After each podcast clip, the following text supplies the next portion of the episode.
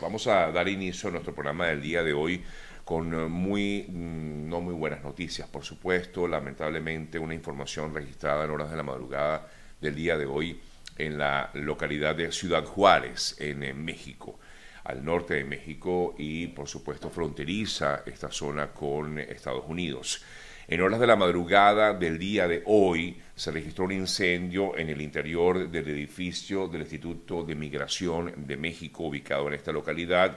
en Ciudad Juárez, y se ha reportado hasta el momento em, un número de fallecidos bastante importante. 39 personas eh, fallecieron como consecuencia de un incendio que según información que manejan medios locales, medios que están trabajando en la zona o que trabajan en la zona, y las informaciones preliminares que hasta el momento se ha dado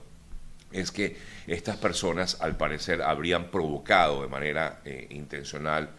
eh, un, un, incendio. Se desconoce si fueron ellos mismos o fue otra persona. Lo cierto es que el incendio fue provocado de manera intencional, según informan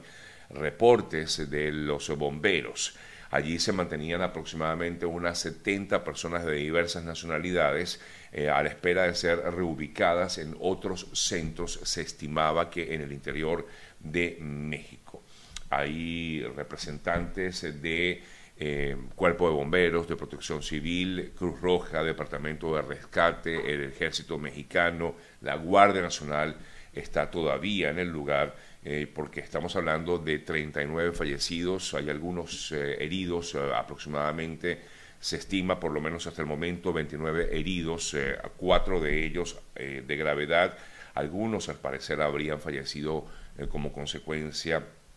de em, por asfixia, según los detalles que tenemos hasta el momento en relación con esto. Esta unidad migratoria está ubicada justamente cerca del puente internacional Stanton Lerdo que conecta a Ciudad Juárez con El Paso, Texas. Eh, allí había, como ya informaba, unos 70, algunos estiman hasta 100 personas detenidas o retenidas en el lugar y mm, según la versión o las versiones extraoficiales, desde un par de horas antes de que se diera a conocer oficialmente lo ocurrido, a eso de las 2, 3 de la madrugada, eh, se registró este incendio eh, la mayoría de las eh, víctimas murieron por mm, asfixia, afirman.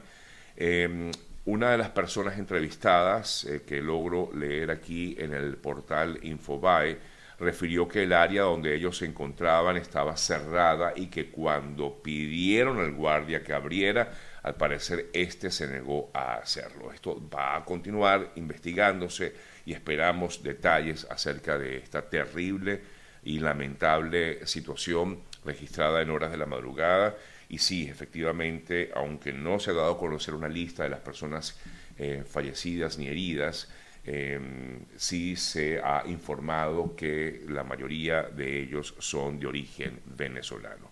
Luego de que los servicios de emergencia apagaran las llamas, las autoridades comenzaron con las labores de rescate para evacuar el lugar y por supuesto rescatar a los sobrevivientes, eh, quienes muchos de ellos eh, eh,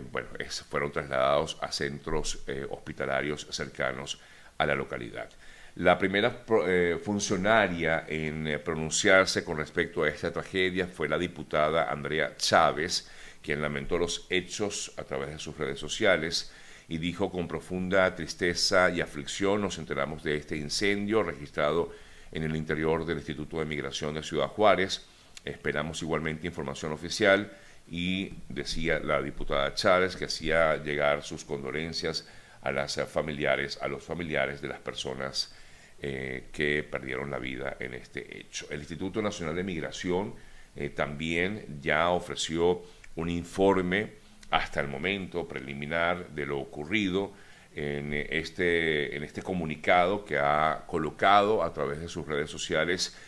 Voy a permitirme leerlo. Dice el Instituto de Migración lamenta el fallecimiento de 39 migrantes derivado de un incendio que se originó, afirman ellos, a eso de las 10, eh, 11 de la noche del día de ayer, del día lunes, en, en la estancia provisional de Ciudad Juárez, en Chihuahua. La autoridad informa que se interpuso una denuncia ante las autoridades correspondientes para que se investigue lo sucedido. Eh, de igual forma, se dio vista a la Comisión Nacional de Derechos Humanos para que se investiguen las diligencias y de salvaguarda, de ley de salvaguarda de las personas extranjeras. Se precisa que en la sede de, mm, en esta sede migratoria, estaban alojadas 68 eh, personas. Se trataría, según la información que maneja el Instituto Nacional de Migración, de 68 hombres mayores de edad originarios de Centro y Suramérica. De estas, 29 mm, personas resultaron heridas, eh, lesionadas y trasladadas a un estado delicado grave a cuatro hospitales de la localidad. Es la información, amigas, amigos, que lamentablemente estamos conociendo desde temprano y que una vez más alerta acerca de las condiciones en las cuales se encuentran muchos de estos migrantes que buscan eh, llegar, en este caso la mayoría de ellos quiere llegar a Estados Unidos, entrar al país y em, pues como hemos visto se mantenían allí alojados eh, supuestamente para ser reubicados. Y bueno, a medida que tengamos más información em, pues les iremos ah, brindando a ustedes detalles de ellos. Sí, efectivamente, al parecer la mayoría de ellos son venezolanos, como ya comentaba, y se cree que efectivamente, como me están preguntando aquí, se cree que efectivamente habrían, eh, habría sido un incendio provocado desde el interior. Ahora desconocemos si realmente fueron los mismos migrantes quienes en una acción de protesta tal vez hayan originado esta acción. Eh, lo cierto de todo es que, bueno, es muy, pero muy triste tener que dar a conocer esta, este tipo de noticias, ¿no? Mm, desde muy temprano. Eh, otra información que también ha dado la vuelta al mundo y con la cual vamos a conversar más adelante en el programa con nuestro colega Vladimir Kislinger es esta otra noticia también muy lamentable registrada en el día de ayer en una escuela primaria privada ubicada en Nashville, en Tennessee. bueno, lo peor de todo es que la situación es eh, terrible en vista de, eh, sobre todo, eh, que quien perpetró el hecho era una mujer de 28 años de edad. Llama la atención que haya sido una mujer no porque cualquier persona lamentablemente puede hacer este tipo de,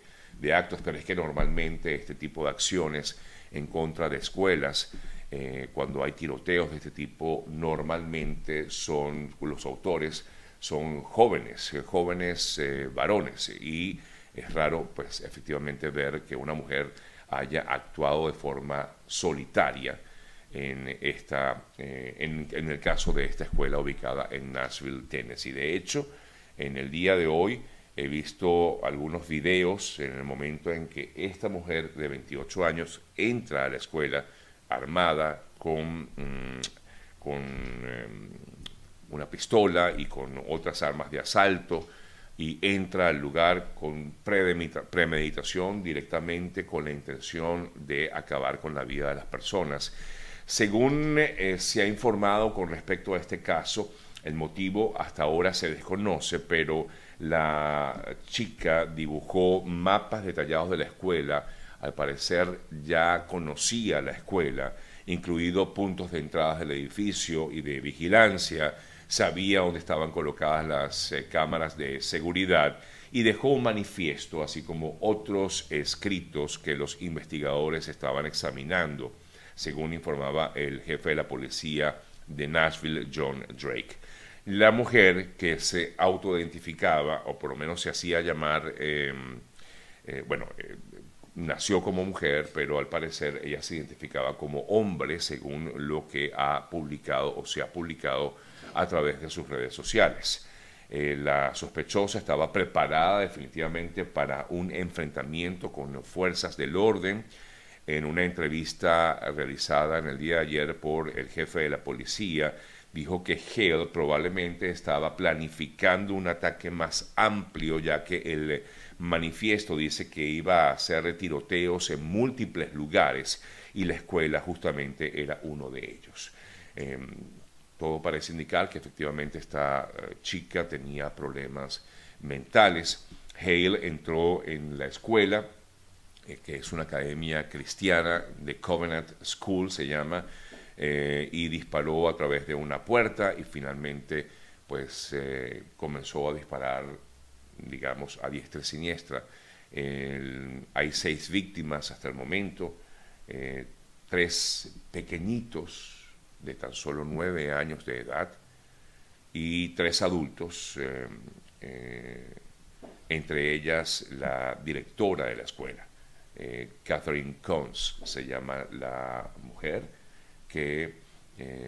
pues murió la directora de la escuela. El atacante fue descrita por las autoridades como transgénero,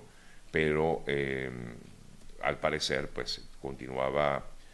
o mejor dicho, se identificaba como hombre, ella, pero es eh, una mujer, así está establecido a través de sus, eh, de sus eh, fichas, digamos, personales. Hay que destacar que hasta el momento se han registrado en Estados Unidos, en lo que va del año 2023, y yo publicaba ayer un pequeño resumen de esto, 129 tiroteos desde que comenzó 2023 y de los cuales por, de los cuales por lo menos 30 eh, eh, se han registrado en escuelas en, lo que va del año 2023. El eh, gobierno, el presidente Biden inmediatamente pues, alzó su voz y afirmaba que tenía que venir a como el lugar una nueva em, o, buscar que el Congreso apruebe leyes más severas eh, en torno a, esto y que de todas, todas habría que buscar la forma para acabar con este tipo de acciones, sobre todo cuando se trata de eh, asaltos eh, que son perpetrados por armas de este tipo, armas de asalto que son mm, utilizadas en este tipo de situaciones en eh, diversas escuelas del país. Por cierto que también hablando de esta situación de, las armas, de la, de la, utilización de armas en Estados Unidos, en eh, el día de ayer vimos también que el gobernador de Santis, el gobernador del estado de la Florida, informaba acerca de, mm, una serie de acciones tomadas en el país, aquí en, perdón, en el estado de la Florida, eh, donde la Cámara de Representantes aprobó el porte de armas sin permiso, un polémico proyecto promovido por el propio gobernador de Santis que pueden permitir portar un arma de fuego sin necesidad de permisos y recibió pues el visto bueno de la Cámara Baja del eh, Congreso de la Florida una decisión muy criticada por los demócratas. El proyecto de ley llamado HB 543 mm, permite el porte de armas eh, ocultas a cualquiera, eh, sin necesidad de chequeo de antecedentes ni entrenamiento para aprender a usarlas. Esto yo no lo comprendo, de verdad no lo entiendo, porque cuando más está buscando la manera de acabar con esta situación, de que no continúen este tipo de acciones, sobre todo en, en, escuelas, bueno, en ninguna parte, por supuesto, no queremos más tiroteos. Eh, lamentablemente, eh, pues ahora se permite este o se aprueba este proyecto de ley que ha sido denominado por los republicanos como una medida de seguridad pública. Eh, cuenta con una versión similar, que es la versión de es la SB 150, lista también para presentarse en los próximos días ante el Pleno del Senado Estatal. Y lo peor es que al final pues terminamos leyendo este tipo de noticias, comentando este tipo de noticias y sobre todo quienes la viven de cerca pues se les afecta aún más. Mm, y muy, muy, muy triste que no se avance nada, en nada en ese sentido. Más bien, en vez de ir hacia adelante, sentimos que vamos hacia atrás, ¿no? cuando se aprueban leyes como esta, cuando más bien hay que buscar maneras de evitar que más personas estén armadas en este país y de la manera en que estén, están armadas. Entendemos que, bueno, que la Constitución ah, mm, de Estados Unidos eh, establece eh, que hay libertades para, para, poseer armas para justamente em, protegerse, pero siento que estamos eh, en el siglo XXI y que más bien esto ha acabado con la vida de muchísimas personas. Y lo peor del caso es que en muchas ocasiones quienes poseen estas armas, como al parecer así ha ocurrido en este último caso, son personas con muchísimos problemas mentales. Bueno, eh, parte de las informaciones, amigas y amigos, que lamentablemente con las cuales tenemos que comenzar y que mm, nos toca eh, pues muy de cerca, porque al final eh, cualquiera puede ser, Dios nos guarde, víctima de una situación como esta vivida en el día de ayer. Revisamos otras importantes informaciones, amigas, amigos, vamos a, buscar también otras noticias destacadas en las últimas horas, tratando también de actualizar con otras informaciones. En eh, otras noticias, eh, ACNUR pide a Estados Unidos no restringir el asilo a los migrantes en su frontera sur, es una de las notas que eh, se destaca a esta hora de la mañana, entre otras informaciones la Agencia Internacional de las Naciones Unidas para los Refugiados ha solicitado al gobierno de Estados Unidos no imponer normas que restrinjan el acceso de miles de personas al asilo en la frontera. Entendemos que cada país eh, tiene sus normas para entrar a, su nación, pero en este caso ACNUR dice que la regla presentada por el Departamento de Seguridad Nacional en febrero y que se encuentra en periodo de evaluación pública impediría que quienes hayan cruzado por un tercer país y no hayan podido solicitar protección allí eh, obtengan después la oportunidad de obtener un asilo como tal en Estados Unidos. Tal y como está planteada, la normativa restringiría el derecho humano fundamental a buscar asilo, es lo que ha manifestado ACNUR de ser implementada. La normativa podría llegar a que se devuelva a personas en eh, situaciones de riesgo donde su vida y su seguridad estén en riesgo, algo que está prohibido bajo la ley internacional.